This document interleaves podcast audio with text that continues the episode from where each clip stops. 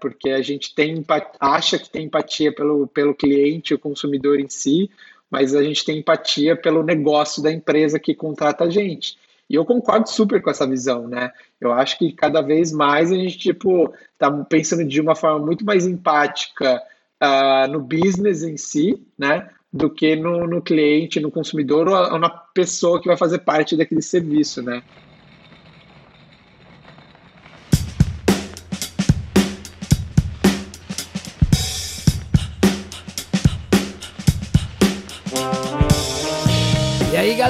Galera! Seja bem-vindo ao nono episódio do Inovação Lado B, seu podcast que veio para falar o que precisa ser dito e dizer o que precisa ser falado.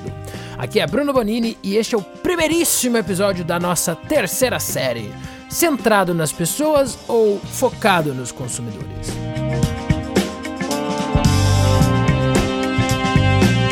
Antes mesmo de seguir, o porquê dessa série. A abordagem do design tem um princípio muito forte que é de ser centrado nas pessoas. Ao longo de um tempo trabalhando no meio, tenho notado pessoas apaixonadas por esse princípio e que tentam aplicá-lo de forma muito genuína no seu dia a dia. Mas a realidade é um pouco mais complexa e isso pode, em tese, tornar tal princípio apenas um discurso bonito. Mas afinal, temos de fato pessoas que trabalham centrado nas pessoas e orientados às suas conquistas e vontades, ou isso apenas um modo bonito de dizer que queremos entender as pessoas para apenas vender mais? Então, para começar a série, conversamos com o Fábio Amado, que é sócio fundador da Wake Insights, além de professor da Perestroika, coordenador do curso de Service Design do IED, surfistas nas horas vagas, além de algumas outras coisas. Sua visão como consultor, ou, em suas palavras, tradutor entre pessoas e empresas, é bem realista e deixa bem claro que entre as perspectivas do tema tem inúmeras nuances e contextos a serem considerados. Mas, antes de seguir para o papo, quero passar uns regadinhos rápidos aqui.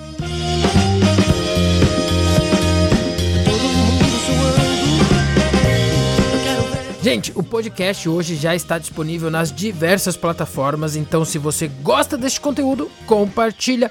Pode ser nas redes sociais, pode ser no trabalho ou nos grupos de WhatsApp e até da família se quiser. Sério, faz uma grande diferença isso aqui para o programa.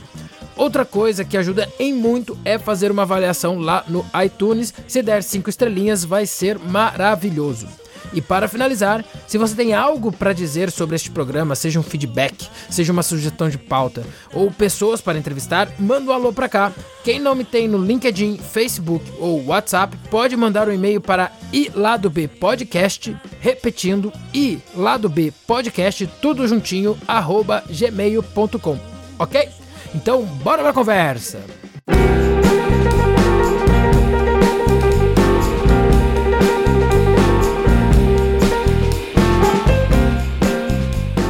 Chega mais, Fábio, mais uma vez, cara, muitíssimo obrigado por estar tá aqui comigo para participar desse bate-papo. Opa, obrigado você, Bruno. Vamos lá. Quem? Quem é o Fábio? Pô, cara, é... eu sempre gosto de, de me apresentar a parte pessoal primeiro, mas acho que como a gente está no podcast mais formal, brincadeira, eu vou falar um pouco da minha profissão antes, depois eu me apresento talvez a parte pessoal em si, né? Uh, eu comecei minha carreira como designer gráfico, né? Eu trabalhei bastante tempo como gráfico, criando bastante coisa visual, identidade visual. Sempre gostei de ilustrar, desenhar alguma coisa ou outra. Uh, uh, em 2009, mais ou menos, eu fiz uma transição dessa vertente do design para uma coisa mais estratégica, né? Então, eu comecei a trabalhar com design de serviços 2009, 2010, mais ou menos, né? Entender um pouco mais esse assunto. Uh, trabalhei na Liver, que é um dos principais escritórios de design de serviços, né? Que tem, né? Uma consultoria britânica. Uh, fiquei uns dois anos lá, uh, principalmente trabalhando em processos mais internos, assim, de alguns clientes que a gente tinha. e depois eu fui para a Box 1824, né? Que é uma empresa de pesquisa e inovação aí bem conhecida por estudos comportamentais, de gerações, enfim. É, e foi muito legal, porque enquanto uma eu ficava muito no lado é, interno da empresa, na outra eu fui conhecer de fato o comportamento é, das pessoas no, no, no, no, final do dia, assim, sabe? Entender um pouco uh, meio que o que comem, o que pensam, sabe? meio Globo Repórter aí. Mas foi muito legal porque uh, todo o serviço todo o uso de serviço e de produto é baseado no comportamento das pessoas. É, aliás, o comportamento define a, a, a, a marca, o serviço em si é, que vai ser prestado. Então, é muito importante ter esse entendimento, né? Depois da Box, eu saí para empreender. Eu comecei dois negócios junto com vários sócios aí diferentes, uh, que eram o Miui e a Optin, né? Que duas empresas que mais para frente se juntaram e fundiu aí a, a, a, nossa Wake Insights, né? Então, a Wake Insights é uma empresa que a gente gosta de falar que a gente traduz comportamento para desenvolvimento tanto de serviço quanto de produto, né? Então a gente sabe que se serviço é definido pelo, pelo uso em si, né? Ou assim como produto, eu preciso entender quem vai usar, eu preciso entender é, comportamento de uma forma detalhada, motivação e uma série de outras coisas. Então a pesquisa acaba sendo um dos principais é, conhecimentos que a gente tem internamente dentro da Wake, né? Uh, eu também dou aula, sou professor aí já faz um tempo. Uh, comecei minha carreira como professor na extinta Escola São Paulo. Uh, dou aula na Perestroika já há uns cinco anos, mais ou menos, né, com um curso de gestão lá. Dou aula na, na pós-graduação de Design de Serviços da Positivo também, que é a primeira pós de Service Design que tem uh, no Brasil, né? E também coordeno uma, um curso de extensão de um ano de Design de Serviços lá no Instituto Europeu de Design, o IED, aqui em São Paulo, né? É, aqui em São Paulo, porque eu sou de São Paulo, moro em São Paulo, uh, mas sou de São Bernardo, né? A Detroit brasileira aí. uh, nasci lá no meio das, das uh, empresas de, de automobilismo lá, de, de auto, enfim. cara, sou uma pessoa que, como tive ali a vida bem próxima do perto assim do litoral até em São Bernardo, é, fui muito para praia, sempre gosto de ir para praia, sou de uma família de surfistas, surfo também, gosto de pegar onda, gosto de viajar, enfim. Mas eu acho que a coisa que eu mais gosto mesmo, assim, da minha parte pessoal é, é o lado social, assim, cara, nossa, eu sou mega sociável, velho. eu gosto de qualquer café ou, ou cerveja, eu gosto de, de me conectar e conhecer pessoas novas é, praticamente um colecionador aí de pessoas, né? E eu acho que muito vem do, do, do, trabalho de pesquisador, às vezes, né? Entender as histórias das pessoas. Isso, isso cara, com certeza, se eu estiver conhecendo uma pessoa agora, do zero, é, não vai rolar aquele silêncio desconfortante, assim, sabe? Vai ser uhum. bem tranquilo, porque eu vou saber conduzir uma entrevista, talvez, nesse momento, enfim. É, então, um pouco isso. Legal, muito bom. Cara, e vamos lá. É, o que, que eu quero entender de ti aqui, né? Dado aí teu histórico e a tua vivência ao longo dos pelo menos 10 anos trabalhando com com pesquisa, entendimento que para projetar serviços e produtos como você mesmo disse agora, né? Porque assim, uh, existe muito claro uma concepção é, que vem do design, do design thinking ou design de serviços, ou de todos eles ao mesmo tempo, né? Da, da proposta que aí que eu quero vasculhar um pouco mais, entender o quanto isso é um discurso, o discurso, quanto isso é uma prática, né? Que uhum. fala muito sobre ser centrado nas pessoas, né? Entender um pouco isso, porque assim, uh, vocês projetam vocês pensam serviços, vocês pensam produtos a partir de um entendimento do comportamento, do hábito e das pessoas, né? Como elas são, o que, que elas fazem, é, a questão do Globo Repórter, como você mesmo disse, né? Entender ali quem são as pessoas para entender exatamente quais são os serviços que podem ser ou, mais relevantes ou não para o dia a dia delas, né? Mas uhum. antes de, da gente entender o quanto isso é fato, quanto isso é um discurso, eu queria entender um pouco mais assim, cara, como é que é para vocês lidar lidar com isso de você ter um, um mecanismo que é a pesquisa qualitativa, ou até mesmo às vezes a quantitativa, e ter esse mecanismo, esse trabalho de ir lá entender, compreender as pessoas e, e, e consolidar essa, esse, essa informação, consolidar tudo isso para que sejam projetadas coisas a partir disso, ou melhoradas coisas a partir disso, coisas, eu digo, produto e serviço. Como é que é lidar com esse, com esse poder que vocês têm na mão? Cara, eu acho que é uma responsabilidade muito grande, assim, né? Porque se você pensar que, uh, sei lá, determinada estratégia é, de determinada empresa é, vai ser baseada e pautada na pesquisa, então a gente tem uma grande responsabilidade em si, né? Eu acho que o, o designer em si, a maior frustração que ele tem é de, de talvez ter os projetos, aqueles projetos que a gente passa um tempão imersos e ver sendo engavetado, né? É, não ver ser tirado do papel. É, essa é uma frustração que na pesquisa eu não carrego nem um pouco, sabe? Porque eu acho que pesquisa ela acaba sendo fonte, é, ela, você não vê o resultado direto ali quando você entrega num, num, produto, num serviço, mas a pesquisa me ajuda a determinar e definir uma série de estratégias que às vezes são invisíveis para o mercado, é muito mais uma coisa interna, né? Então, acho que a responsa é, de, de, de, trabalhar com pesquisa em si é muito grande, né? É, teve vários clientes, assim, nessa jornada aí de é, cinco anos de Wake Insights, mais ou menos, cara, uh, o ver, por exemplo, fazer, pegar uma instituição de educação e fazer, tipo, uma pesquisa para entender uh, quais são os perfis de, de, de alunos para determinados cursos, para 15 cursos que a gente fez de graduação e pós-graduação, é, cara, isso foi muito importante para eles, porque entender quem é o aluno de design, por exemplo, ou de arquitetura aqui da minha instituição, é, é, é interessante porque eu consigo definir, tomar uma série de decisões em cima disso. Eu preciso definir a grade do curso, eu preciso definir uh, quem, uh, uh, como eu vou comunicar com essas pessoas, a experiência que eu quero prover dentro de sala de aula, fora da sala de aula, uh, enfim, ou como eu quero ser reconhecido no mercado de alguma de, de uma forma, enfim. Então a responsa para o negócio ela é muito grande com base na pesquisa. Então, eu, eu acho que eu, a gente lida bem com isso e a gente entende sim que o resultado, diretamente ou indiretamente, com certeza com pesquisa a gente consegue impactar o nosso cliente, né, que são, que são as empresas. Legal. Mas assim, vocês provavelmente tratam assuntos diversos, né? Assim, desde assuntos mais é, talvez mais é, na superfície das pessoas e assuntos que talvez estejam é, mais lá dentro, vamos dizer assim, né? Talvez até uhum. questões sensíveis das pessoas. Como é que é, tipo, abordar esse tipo de tema, fazer esse tipo de entendimento, sabendo que vocês estão é, provavelmente trabalhando num lugar que pode ser um é uma dificuldade muitas das vezes para as pessoas lidarem com aquilo que vocês estão tentando entender.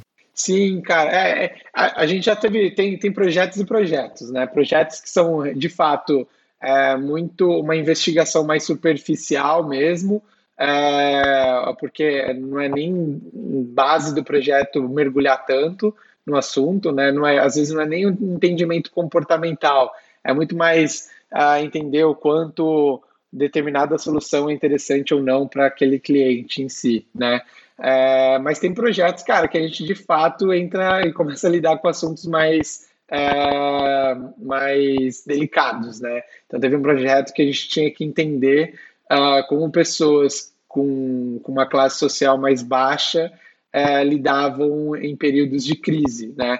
E a gente fez uma série de vivências dentro da casa das pessoas, uh, dentro de, de comunidades, passando o dia com elas não é fácil isso. É óbvio que vai ter algum tipo de alteração comportamental quando uma pessoa estranha acaba entrando naquele contexto, né? É, uhum. E a uhum. gente sabe disso, a gente sabe o quanto isso pode provocar. Então a gente tenta sempre é, usar alguma técnica é, de deixar as pessoas o mais confortáveis possíveis para a gente conseguir de fato identificar aquilo que a gente precisa identificar, né? É, então, tipo, é muito louco. As pessoas falam bastante, mas às vezes o próprio corpo fala muito mais do que é, a, a, verbalização em si, né? Então, ter esse, esse olhar treinado para observar e ver o quanto a pessoa é, de fato está tá sendo sincera com aquilo que ela está falando é bem importante também, né? Mas não, não é fácil, né? É, você vai falar de um assunto mais relacionado à parte financeira, às vezes, é, dificuldades, por exemplo, nesse projeto que, que eu comentei, é, cara, ninguém fica à vontade, né? É, mas também você pode pegar o oposto, né? As pessoas querendo mostrar o como elas vivem, o que, que acontece no dia a dia delas. É, eu acho que no final das contas, a maioria das pessoas que a gente passou aí, trilhou de todos os anos de empresa, é, elas são elas ficam muito abertas assim no, no, no, no do meio do caminho para o fim assim sabe? E elas gostam de poder ter a chance de ser escutada sabe? Se uhum. sentem importante. Então eu acho que é, fazer com que a pessoa se sinta bem nesse sentido com certeza ajuda no nosso processo de trabalho, né? Legal. E em algum desses casos, até mesmo, ou provavelmente nesses casos mais sensíveis, você já se viu numa, numa posição, ou alguma das pessoas, dos seus sócios, talvez, é, que estavam lá, se chegaram a discutir isso, de se ver numa posição é, de você como pesquisador ou pesquisadora se sentir inseguro por estar ali, não inseguro em relação à sua própria segurança, mas inseguro sobre aquele entendimento que você estava efetivamente tocando, assim ou não? Cara, eu acho que tem às vezes, por exemplo, a, a segurança em relação ao conteúdo, né? Então você acabou de, de executar uma conversa, uma vivência, uma observação e achar que, putz, tal pessoa, a, a, eu não consegui extrair aquilo que eu queria extrair, né? Uhum. É, e ter que refazer, talvez, né? Então, isso eu acho que é uma coisa constante que acontece no nosso mercado, né? Então a gente atua bastante com um recrutador, né?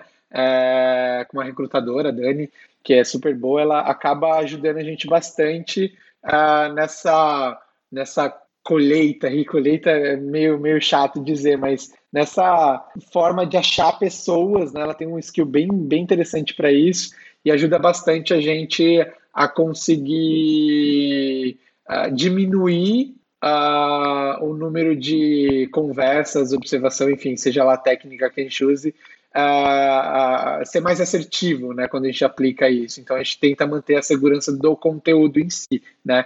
Mas acontece direto, cara. Eu acho que né, todo pesquisador tá, tá suscetível a isso, até porque uh, a gente está ali falando com, sei lá, 10, 15, 20, 30 pessoas é, vai ter gente que vai render super bem e vai ter gente que não vai render nem um pouco. Mas uhum. o fato da pessoa que não rendeu ali, talvez na conversa, é, isso já pode ser um insight de, de, dependendo do contexto do projeto que a gente está trabalhando, né? É, então isso é isso é também é, é, é, tem que ser analisado, né? Por que, talvez a pessoa não, não conversou e não falou bastante, tal? É, só que é um trabalho muito mais de interpretação, né? tem um conceito muito interessante que uma amiga, a Carol, a Carol Zatorri, ela fala bastante, que é a diferença entre empatia e alteridade, né? E, e o lance da empatia, da gente se colocar no lugar do outro, uma coisa muito mais antropológica, etnográfica em si, né? É, para a alteridade, que é muito o que a gente interpreta é, observando e, e, e, tentando ver como a gente se sente no lugar de determinada pessoa. Então, por exemplo, uh, quando a gente fala a fase da empatia dentro do design thinking, cara, é muito mais fase da alteridade do que empatia. Por quê? Quando você vai vivenciar, passa um dia com uma pessoa, cara, você não está fazendo aquela, aquela pesquisa etnográfica de passar um mês naquela família para ver como de fato são tomadas as decisões, né? O que, que acontece de fato. Isso de fato é empatia, né? Uhum. É, a alteridade é muito, tá, passei um dia com aquele cara, conversei, observei, vi tudo isso, e aí eu vou interpretar o meu ponto de vista em cima daquilo que foi pesquisado. Então, acho que a gente no mercado acaba fazendo muito mais isso do que de fato empatia. E tudo bem, tá? Porque de fato, sendo trazendo nossa interpretação, obviamente tem que tomar muito cuidado com, com, com julgamento, com, com visões muito extremas, inclusive, né? é, ajuda a gente a pensar e, chegar num resultado interessante pro, pro, pro projeto. Entendi. E aí você tocou em dois pontos legais, assim, né? Você falou, uma questão é fazer o, processo, esse entendimento e, e chegar em lugares, é, ou conversar com pessoa, ou estar no meio ali onde parece que foi difícil extrair né? E vamos falar, extrair a interpretação, ou interpretar, melhor dizendo, né? Interpretar o que tinha aqui naquele meio. Você fala a questão do julgamento, que é complicado, né? Você ter que lidar com o julgamento, porque a gente está falando basicamente de pontos de vistas, né? Perspectivas sobre o mundo e a sua perspectiva como pesquisador, muitas das vezes, né? Talvez na maioria das vezes, é, é, é é daquela pessoa, né? Do, do seu alvo de pesquisa ali, vamos chamar assim, por hora. Sim. É, uhum. Mas quais outras dificuldades, assim, como pesquisador, que vocês já viveram, assim, ou você já vivenciou em específico, assim, que fala, cara, isso aí foi, foi muito difícil lidar enquanto pesquisador, desde, desde a época sua, por exemplo, da, da Box, da Liver? Tem mais dificuldades além dessas? Cara, eu acho que uma dificuldade grande é de, tipo, às vezes você uh, não poder intervir, né, com a posição tal da pessoa, né? Por exemplo, a, a política acho que ajuda bastante a gente entender uma grande dificuldade que é o pensamento, tipo, oposto, assim, às vezes, né? Sim. É, cara, se eu sou do partido 1 ou do partido 2, não importa. É, o lance é, eu preciso ouvir e saber ouvir, né? Então, eu acho que treinar esse ouvido, assim, escutar e tentar entender motivação da pessoa, é, seja na política ou, ou, em qualquer assunto de projeto, treinar esse ouvido eu acho que é uma dificuldade bem grande, assim, que a gente tem no mercado, né?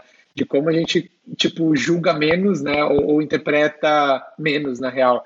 É, é, tipo, a gente tem que ser muito mais aberto, assim, um, um ouvinte, assim, bem, bem treinado, assim, para conseguir, de fato, extrair. Eu acho que dificuldades também uh, dentro desse assunto, assim, uh, direto a gente tem uh, problemas, às vezes, de, de, de, pessoas, às vezes, que não conseguem liberar tanta informação, sabe? Então, você tem que ir lá, tentar engajar a pessoa, conversar com ela, é, enfim, eu acho que são coisas acabam, é, coisas que acontecem que acabam travando um pouco o nosso processo, às vezes, de pesquisa, né? É, uhum. É, eu acho que a consolidação também dos dados em si são sempre uh, difíceis também, dependendo da, da, da, pesquisa, se ela é muito grande ou ela é pequena, cara, uh, isso impacta bastante no jeito que vai ser analisada, né? Então, tipo, ficar, sei lá, uma semana inteira é, consolidando o resultado de conversas, de observação, enfim, é, isso é uma coisa muito difícil, muito difícil é, é, um trabalho bem cabeçudo, assim mesmo, de, de ficar pensando, assim, constantemente naquilo e, e provavelmente você vai levar para casa, você vai, vai ter insight tomando banho, sabe? Uhum. tanto que você está falando sobre aquele assunto, então é uma coisa, uma fase bem difícil, assim, para qualquer projeto. Só que ao mesmo tempo é uma fase que eu particularmente mais gosto, assim, sabe? De uhum. conseguir consolidar e chegar no resultado final. Uma coisa que eu acho que é muito importante e eu tenho notado isso nos últimos, é, nas últimas entregas, é que a nossa função não é, é, é, é, como pesquisador, não é tipo ficar pesquisando, pesquisando e levar tudo que eu aprendi sobre determinado assunto, né? É, minha função é muito mais como um tradutor daquilo que realmente importa para a empresa, né? É, eu acho que conecta muito com o seu assunto, né? O quanto a gente está ali centrado nas pessoas ou no consumidor. Eu posso fazer toda uma pesquisa centrada nas pessoas, mas de fato o que eu preciso expor ou levar para o reporte final é, é, muito mais o papel do consumidor daquelas pessoas, né? Então, tipo, eu tenho que ser um bom tradutor de informação para traduzir os principais insights que vão de fato impactar positivamente para aquela empresa. Então, eu acho que se conectam bastante com isso. E é muito difícil isso também, né? Porque, pô, você faz uma puta imersão interessante. É, com uma galera bem interessante, assim, você pesquisa aquele cenário, entende bastante e tal, é, mas no final você vai ver que aquilo vai virar um produto ou um serviço de uma coisa, às vezes, que você nem acredita, né? E aí você fica, putz, que, que, que ruim, né? Uhum. aí você fica numa, numa, sei lá, uma uma bad vibe. Barreira, é, uma, é um, um, pouco assim, até, né? Tipo, uma barreira interna se questionando, pô, será, cara, de novo, fazer outra coisa assim e tal. Uhum. É, a sorte nossa, e eu juro para você que eu não estou sendo nem um pouco político com os nossos clientes, mas tem, a gente tem dado muito sorte com, com os clientes que a gente tem, é, pelos estudos que a gente tem feito porque são estudos que a gente olha, cara, que demais mergulhar nesse cenário e que demais eu, eu, uma empresa está pensando nisso, sabe? É, então, acho que isso faz com que a gente, pelo menos, durma melhor no final Boa. do dia. Né? Mas já aconteceu algum caso, é, independente até de ser na Wake, de você se é, é, quase como uma frustração, talvez, né? Você tipo fazer todo o processo, a pesquisa, fazer essa tradução, mesmo ciente dessa tradução, né? Como você mesmo colocou. Uhum. E no fim das contas você se sentir um pouco, caraca, velho, eu não acredito que eu passei me dediquei Cara, aqui e, e, e, e, virou isso. Existiu já? Aconteceu? Já, já aconteceu. Por exemplo, a gente já fez. É, que é, puta, falar segmento já dá para entender quem, quem é o cliente. Mas teve um cliente uma vez que, que a gente fez uma, uma imersão é, dentro das. Bom, é setor financeiro. Uh, dentro das agências, né, uhum. é, para entender um pouco o papel do, do, do gerente, assim, né, e foi bem triste, na real, né? O quanto, tipo, uh, o quanto essa galera, os gerentes, acabam sofrendo bastante pela pressão da corporação, né? E o quanto essa pressão, é, ou até mesmo desespero de bater meta, faz com que, tipo, ele prejudique o consumidor, as pessoas finais, assim, sabe? Tipo, com, com sei lá, empurrar uns produtos, assim, que você olha, cara, que viu, não acredito, uhum. sabe? Então, tipo, é, é, ainda bem que a gente faz muito tempo isso e faz muito tempo que a gente não pega projetos desse, desse sentido, porque é, é um projeto que, que me incomodou, assim, sabe? De ver o resultado e ver, tipo, putz, eu não, eu não tô acreditando que, que eu tô ajudando a instituição a isso, sabe? É, então, acho que de fato, às vezes acaba sendo um pouco chato né? Entendi. Mas acontece em outros setores, em outros assuntos, né? É, e eu acho que conecta muito com o tema de, de verdade, né? Uhum. Ao quanto eu, tipo, penso no consumidor e não na pessoa, de fato. É, é, teve uma palestra que eu assisti esses dias, assim, eu é, tava lá na SDN, lá em Toronto, uh, e uma palestra que eu achei genial, uh, foi um pouco polêmica, pelo menos nas discussões internas lá na Wake, entre as pessoas lá, os, os sócios e tal, e a galera que trabalha com a gente, uh, por, o, o, cara falando sobre a falsa empatia, né? É, porque a gente tem acha que tem empatia pelo, pelo cliente, o consumidor em si, mas a gente tem empatia pelo negócio da empresa que contrata a gente. E eu concordo super com essa visão, né?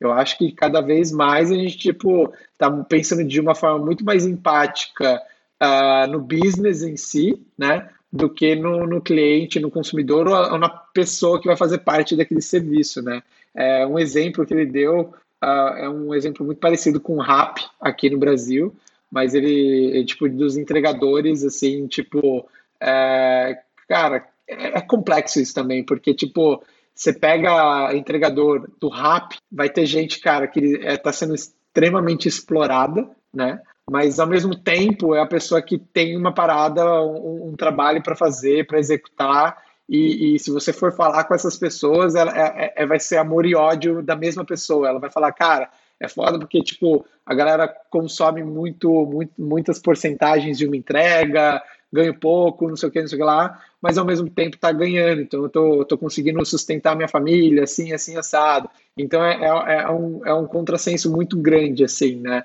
Só que, de fato, um serviço como o Rap em si, né, é, ou esses de qualquer um de entrega, ele está bem longe de ser pensado nas pessoas, né? Ele está muito mais centrado no consumidor final e principalmente na, na no, no, negócio em si da empresa, né?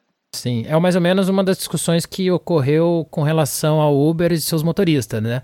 O quanto o Uber se posicionava como uma empresa que estava dando oportunidade para motoristas, o que é uma verdade, e uhum. o quanto ela estava ao mesmo tempo, de alguma forma, e vamos colocar uma, um, um, ponto de vista, escravizando essas pessoas e fazendo elas trabalharem 15, 16 horas por dia, né? E aí entra uma questão. Aí sim a gente pode falar de ética, né? O quanto isso é Perfeito. é ético, o quanto isso não é ético, né? E, sim. já que a gente toca nesse ponto, assim, é, olhando para essa conversa, olhando até mesmo para a forma como você falou, que gerou uma polêmica entre vocês e seus sócios, assim, já, já já aconteceu casos de, de vocês terem discordância entre vocês ali internamente por uma questão que potencialmente era uma discussão ética, era uma coisa que, cara, aí você tem que tomar uma decisão voltada para provavelmente a, o cliente que estava contratando? Ah, cara, eu acho que, tipo, pensar em ética, assim, como eu disse, faz muito tempo que a gente não pega projeto duvidoso, assim, né?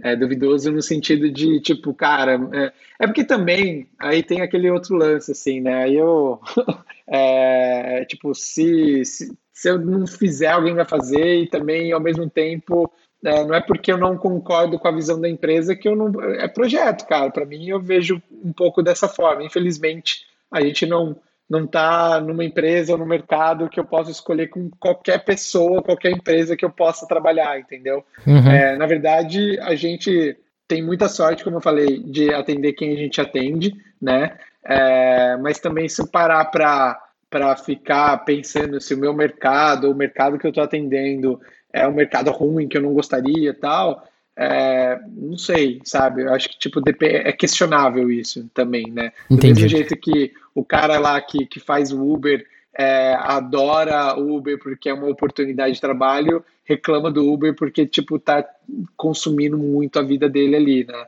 É, então eu acho que a gente discute muito sobre isso. E eu acho importante estar na pauta de uma discussão aberta dentro da empresa em si, né? É, então eu acho que tipo para a gente faz total sentido é conversar sobre essa questão ética, né? Principalmente agora, né? Que logo mais ano que vem a gente tem lá a lei de proteção de dados entrando em vigor, né? É, então o quanto a gente tem que mergulhar e entender esse lado ético da pesquisa também, justamente para porque, cara, a gente de fato tem que proteger os dados que estão sendo trabalhados, que estão sendo coletados, é, proteger as pessoas que estão falando sobre isso, né? Isso é uma coisa que a gente pensa bastante. A gente identifica a, a, com quem a gente fala, mas não de uma forma extremamente detalhada, até para deixar essa pessoa é, tranquila, sabe? É, principalmente quando é um projeto, às vezes, interno. Uh, se a gente faz um, um, uma melhoria, um entendimento comportamental dentro de uma empresa com os próprios funcionários, Cara, isso é muito importante a gente ter essa, esse olhar ético de, cara, a gente precisa preservar as pessoas que estão falando sobre a empresa, sobre a área X, né? É, então, tipo, a gente não passa uh, quem falou o quê, né? A gente passa o insight final coletado, né? Então, tipo, isso também eu vejo como uma, uma questão muito importante dentro do, do, do nosso trabalho. E aí, legal, cara, você colocou um ponto, o, o Fábio, é, sobre a questão ética, o quanto isso deve ser trazido para dentro, e você mesmo colocou que vocês tentam trazer isso para o dia a dia de vocês dentro da Wake. Agora eu quero entender do teu ponto de vista, e é um ponto de vista, uma percepção sua, olhando para as empresas com que você trabalha diretamente, indiretamente, ou aquelas que você, de alguma forma, conhece o contexto por meio das pessoas com quem você conversa, é, o, quantas, o quantas empresas, de fato, hoje estão colocando essas discussões no dia a dia delas? Você consegue imaginar assim, ou, ou dar um ponto de vista em relação a isso? Cara, eu consigo, sim. Eu acho que dá para entender, uh, dá para falar bastante, assim. É, é, como eu disse, é, eu acho que as empresas hoje em dia, ou as consultorias, ou quem faz pesquisa, enfim, quem trabalha do nosso lado do balcão, uh, tem muito mais empatia com o business do que com, de fato, o comportamento e o contexto da vida das pessoas, né? Um outro projeto a gente acaba tendo, é, entendendo e melhorando um pouco é, o resultado final ali e impactando a pessoa em si. Mas eu acho que, cara, o nosso olhar é muito mais para negócio. Se, uh, cara, se, se, a maioria dos projetos que a gente faz é pensado muito mais no business oriented, né? tipo, em vez de human oriented, uhum. uh, a gente, eu acho que a grande maioria das empresas acabam tendo essa, esse comportamento, assim. Eu acho que dificilmente é, de fato a empresa pensa. Uh, tem empresa que pensa, sim, não tenho dúvida, uh, mas tem, acho que a grande maioria pensa muito mais no negócio, até porque eu preciso responder para alguém, eu preciso trazer um retorno em cima disso que eu estou desenvolvendo, ou pesquisando, ou trabalhando, né? Então tem uma série de outras cobranças do próprio mercado que faz com que as empresas é, trabalhem pensando em negócio, né? É, é óbvio que tem o lance de, tipo, eu trazer o máximo, fazer com que o negócio encaixe o máximo com, com o que é pensado esperado para o meu cliente, mas, mas é, é, bem difícil isso, né? É, tem, a gente vê, por exemplo, a tendências de consumo de, de produtos de varejo, assim, hoje em dia, cada vez mais as pessoas tentando começar, uh, pessoas assim, é bem uma bolha isso, né? Uh, com consumo consciente, né? Tanto de produto quanto serviço, essas coisas tal. Tem gente que eu sei que não pede nada pelo iFood ou, ou, ou Rappi, qualquer delivery em, em, em desses, pensando muito na, na pessoa que entrega, sabe? Então tem algumas pessoas começando esse movimento. Então, uma tendência que pode, pode ser o impacto no futuro aí em si, né? É, só que óbvio que as empresas que atendem, tipo essas empresas de entrega, é, sabem que, cara, qualquer coisa que eu pense, pesquise, vai ser sempre em benefício do negócio. Obviamente, vai melhorar a vida do consumidor, porque ele está pedindo a comida dele de uma forma rápida, intuitiva, é, legal, assim, assim, assado? Sim, vai contribuir bastante. Só que vai contribuir no consumo, né? Não sei se necessariamente vai contribuir na vida dele pessoal, porque não sei que tipo de alimento esse cara está consumindo, né? É, e também não sei se vai contribuir uh, ah, para a sanidade de quem entrega, às vezes, né? Então, acho que a, a maioria das vezes as empresas ainda estão orientadas a negócio, vão continuar orientadas a negócio é, e poucas empresas conseguem fazer essa, essa conexão entre negócios e, de fato, um resultado, uma entrega é, que seja interessante para o cliente, para as pessoas finais, né? O consumidor, mais pessoa do que consumidor, né? Sim. É, depende muito do negócio também, né? Da, da empresa em si, né? É, teve uma vez, cara, que, que eu fiz um projeto lá um tempão na Box para uma uma empresa de, de, de bebidas, né? Uhum. É, e é, era um projeto sobre bem-estar, né?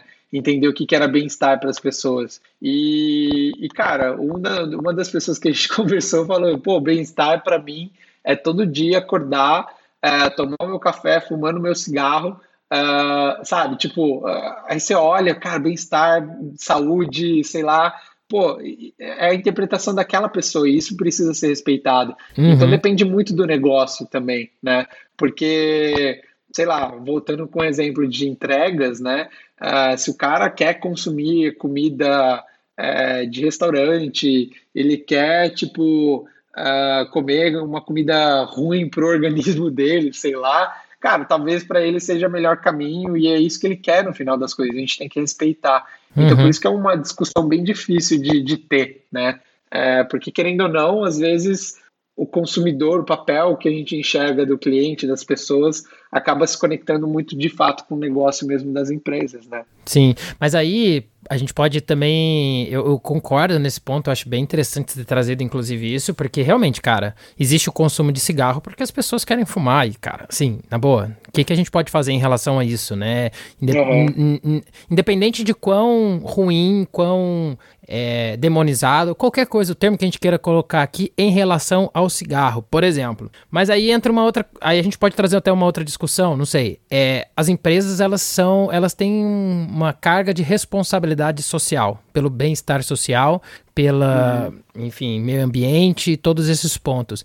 Isso não cria essa esse ponto de, de reflexão do tipo, cara, mas é um bem-estar social, mas ao mesmo tempo eu estou orientado a, como você colocou ali, é, quase como orientado ao consumo. Eu quero que o meu, meu, meu consumidor consuma, ponto. É, se uhum. ele tá feliz, tá triste, não, cara, eu quero que ele consuma, eu vou ganhar mais dinheiro e tá tudo bem. Entende o que eu quero dizer? Não chega numa, nesse ponto que às vezes, se você quiser entrar nessa discussão, não fica uma coisa é, complexa.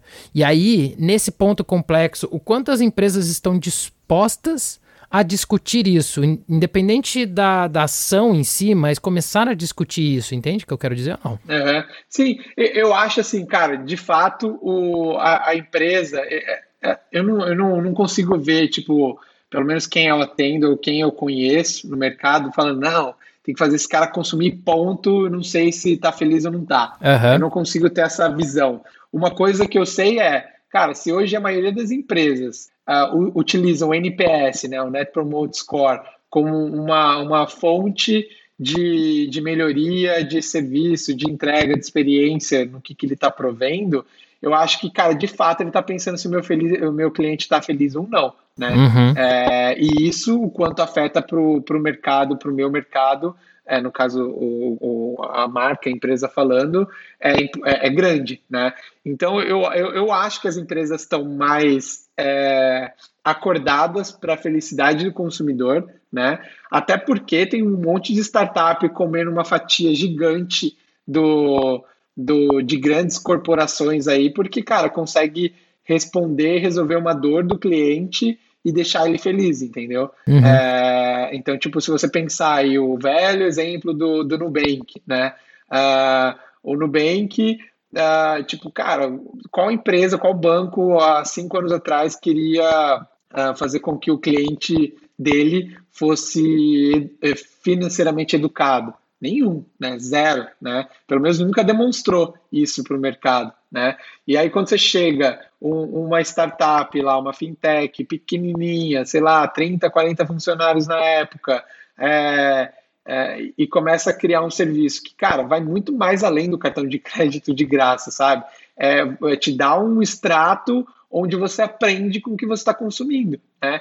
É, pô, eu, eu, tudo bem, eu estou pensando no meu consumidor estou é, ensinando, educando ele financeiramente. E estou resolvendo um problema dele, estou ajudando ele de, de, de, de, alguma forma. Né? Uhum. É, esse olhar que, pelo menos o Nubank, Nubank teve, teve há um tempão atrás e fez com que os clientes aí é, aprendessem como eles estavam consumindo de fato, né?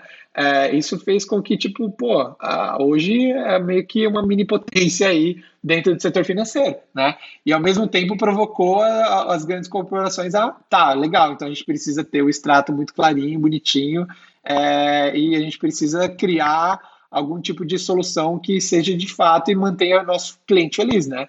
É, então, hoje eu acho que a gente está nessa era e nessa lógica de, de atender, de manter a experiência do, do, do, do, do, do cliente, do consumidor alta, boa, manter ele feliz ali, porque, cara, ninguém é mais fiel a, a, a que nem antigamente, né? Ah, eu sou fiel à Apple. Ah, cara, até certo ponto, né? Depois que eu ver que vem uma experiência muito melhor, que resolve uma série de dores que eu tinha e a Apple nunca resolveu, é, com certeza eu vou mudar. Então, sim, eu acho que hoje as empresas estão com um olhar de. Estão acordando, tá? Não é que estão hoje com um olhar, estão acordando com, com esse olhar de tipo querer fazer uh, com que o cliente fique feliz ali no final, só que é, alinhado extremamente ao negócio. Se, tipo, a, a, prioridade, a primeira camada que vai ser olhada ali dentro da empresa vai ser o negócio. Vai gerar business ou não vai, uhum, né? Uhum. É, porque se não gerar, então, tipo, nem, nem tenta. Quero o cliente triste lá me dando dinheiro mesmo, entendeu? Uhum. Então, acho que é, é um pouco isso. As empresas estão acordando, porém, ainda a primeira camada, a prioridade ali delas vai ser sempre o um negócio, né? E eu, eu até entendo, na real, né? Porque, tipo, senão ela não vai sobreviver dentro do mercado tão disputado que tem. É, o sistema é, é assim, né? Não tem muito o que fazer também, né? A gente também não precisa é, ser exato, tão, né? tão inocente Exatamente. nesse ponto. Cara, e uma última pergunta aqui. É, e aí a gente está falando muito da empresa, da visão da empresa, a visão das, das pessoas, a visão do mercado, enfim. É, você, numa, você está numa posição intermediária, vamos dizer né? Você como uhum. pesquisador, a Wake como pesquisadora, você está numa posição intermediária, onde você está entre o mercado e as empresas e você está fazendo essa, esse elo, essa tradução. É, em algum momento, ou é comum, de alguma forma, é, já houve desentendimento sobre o que a empresa gostaria de ouvir ou queria que fosse ouvido, ou, enfim, o que ela queria e o que o mercado e as pessoas estavam dizendo? Já houve ou é comum? Até, de alguma é, forma. É muito comum isso. Nossa, é uma, é, é uma das coisas mais comuns, assim. Porque às vezes, cara, o, o, o cliente está contratando uma pesquisa é, para validar uma crença muito grande interna, né? Sim. É, e que bom que ele está contratando uma pesquisa, porque aí quando a gente traz o resultado oposto e mostra, cara, não, não, não vai por esse caminho, né? É, que a gente acabou de ver e perceber isso, Uh, tem cliente que, tipo, às vezes, ah, cara, mas será mesmo, sabe? Uhum. é, tipo, discorda do que o cliente final tá falando, né? É, então, a, a, gente tem um trabalho muito qualitativo, né? Então, entender, por exemplo, o comportamento dentro de, de um contexto específico, né? Mas o que a gente sempre recomenda é, tipo, quando o cliente, de, de, dentro de, de, de um assunto que é bem esse exemplo que você deu, assim, cara, tipo, eu não concordo, né, com a visão do meu cliente final, que acontece bastante, a gente sempre sustenta, olha, a gente descobriu isso com o cliente final, é legal fazer uma quantitativa para porque dado, dado massivo, é, ajuda pelo menos a todo mundo é, acordar dentro da empresa. Uhum. Né? É, então, às vezes, a gente acaba uh, sugerindo uma, uma pesquisa complementar quantitativa que, que ajude a, a validar determinado assunto. Né? É, então, isso acontece, né? Tipo, acontece bastante. Às vezes, o cara quer fazer uma pesquisa é muito mais política mesmo, só para provar um ponto interno dentro da empresa. Então, tem, tem determinados e determinados jeitos de, de, de é, que motivam a execução de uma, de uma pesquisa em si, de um estudo. Né?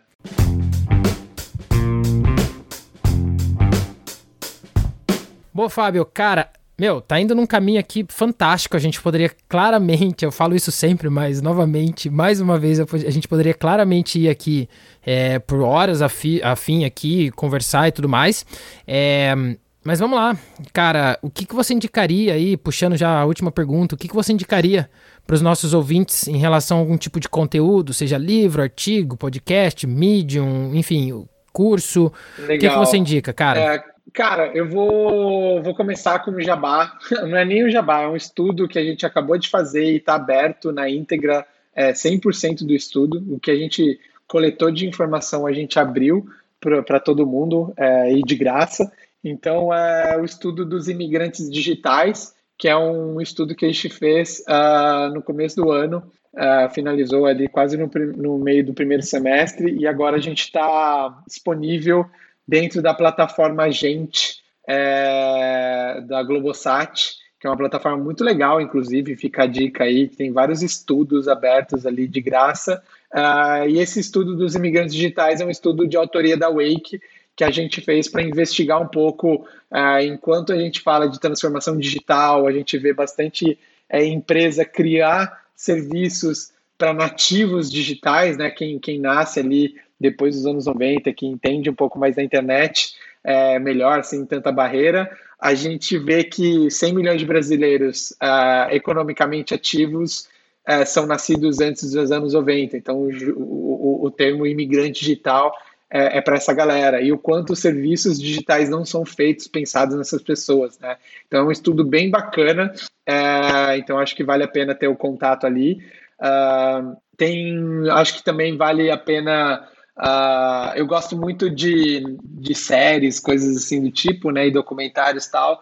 E não é nenhuma novidade, mas o Explain, né, o, o explicando do Netflix sempre me, me atrai, assim, eu gosto muito do conteúdo. Eles pegam um assunto específico e, e, e, detalham um episódio de 20 minutos, assim, né? Vamos falar sobre o cérebro, sabe? Tem uma série, inclusive, do, do explicando sobre, sobre o, cérebro, o pensamento, enfim. Acho que vale muito a pena dar uma olhada né, nesse pacotinho aí, que é legal. Uh, não é uma dica minha, não li, mas a minha sócia, a Nath, ela leu e, e, e achou muito bom o livro sobre é, Everybody Lies, né? Todo Mundo Mente. É um livro que fala bastante sobre o coleta e consumo de dados, então se conecta muito com o assunto de pesquisa que a gente está falando aqui, né? É, é, um livro, cara, que o dia que ela apresentou lá para gente uh, alguns dos principais insights, a gente pirou, né? É, então acho que vale muito a dica. Outro livro que eu gosto bastante, esse sim eu li, é do Derek Thompson, é um livro é, de onde nascem as tendências, né? O Hitmakers. É, é, muito legal esse livro que ele fala sobre vários conceitos sobre inovação, né? Disruptiva, o quanto algo extremamente disruptivo acaba não tendo tanta aderência no mercado, é, muito por conta da falta de familiaridade do, do consumidor, né? Então, isso de fato é um, é um, é um assunto bem interessante. A gente vem colocando esse pensamento em vários projetos aqui na Wake, né? Uh, deixa eu ver o que mais. Acho que de livros, uh, isso. Acho que podcast, ultimamente eu tenho ouvido bastante coisa. Uh, eu gosto muito de passar o tempo uh, ouvindo dois, dois, dois podcasts assim de passatempo mesmo. Uh, um é o Braincast, que é acho que um dos mais antigos que tem aí e, e que é do B9, então é, é, muito, vale muito a pena, vários assuntos legais que eles acabam divulgando por lá, né?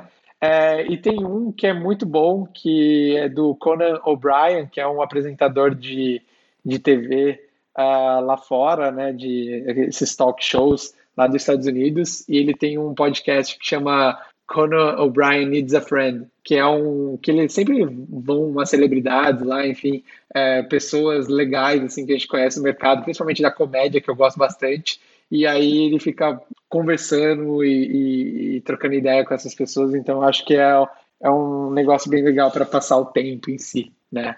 Ah, de curso assim, acho que é, quem quiser mergulhar um pouco mais no, no, conteúdo de design de serviços, tem o IED aí, é, como uma, uma, fonte boa, é um merchanzinho também. E tem um curso bem bacana uh, da, da minha sócia, da Nath, uh, de Future Studies, para quem quiser entender um pouco mais futurismo, técnicas de entender micro e macro tendências, tal, com o hunting, também no IED, que eu acho que é uma boa uma boa uh, uma, um, um, bom curso assim bem rápido as pessoas gostam bastante é, e é um conteúdo bem interessante relacionado à pesquisa então acho que vale muito a pena também Boa, caramba, excelente, excelente indicações. Fábio, mais uma vez, cara, muitíssimo obrigado pela, pela sua disponibilidade. O papo foi demais, cara. Muito Pô, obrigado. Obrigado mesmo, você, cara. Bruno. Beleza, cara. Fica então assim, um grande abraço, meu querido. Valeu, abração. Até a próxima aí. Até a próxima.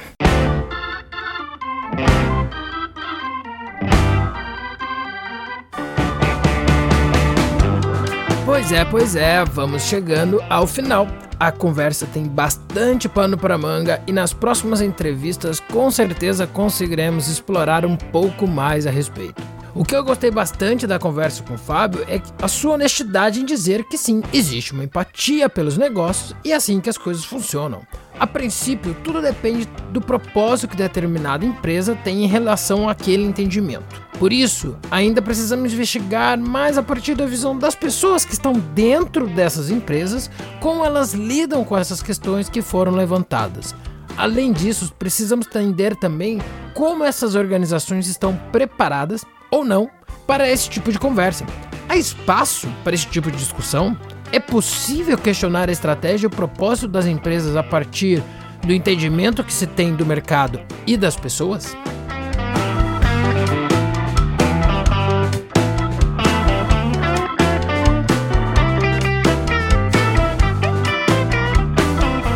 Daqui duas semanas continuaremos a série com o nosso último episódio do ano, então fiquem ligados mas a nossa série continua ano que vem, então fiquem tranquilos. E me digam, o que acharam do tema?